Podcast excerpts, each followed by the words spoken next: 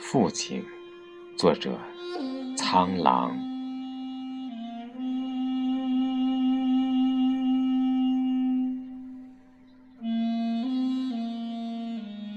说起父亲，对我来说真的很感伤。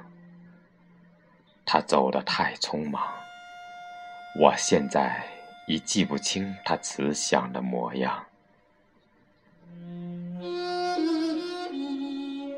那年我七岁，他就驾着白鹤去了一个叫天堂的地方。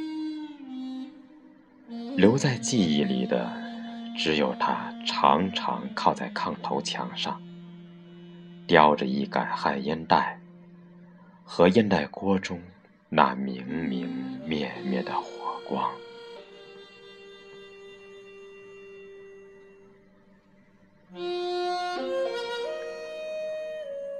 多少次梦中回想，老父亲到底长得什么样？只记得他很高很壮，也很慈祥。脸庞是圆是方，还是长？只有朦朦胧胧的印象。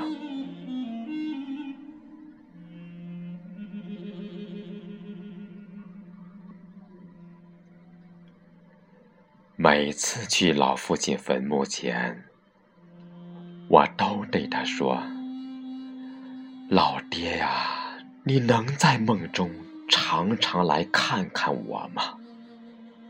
让我抚摸一下你的脸庞。”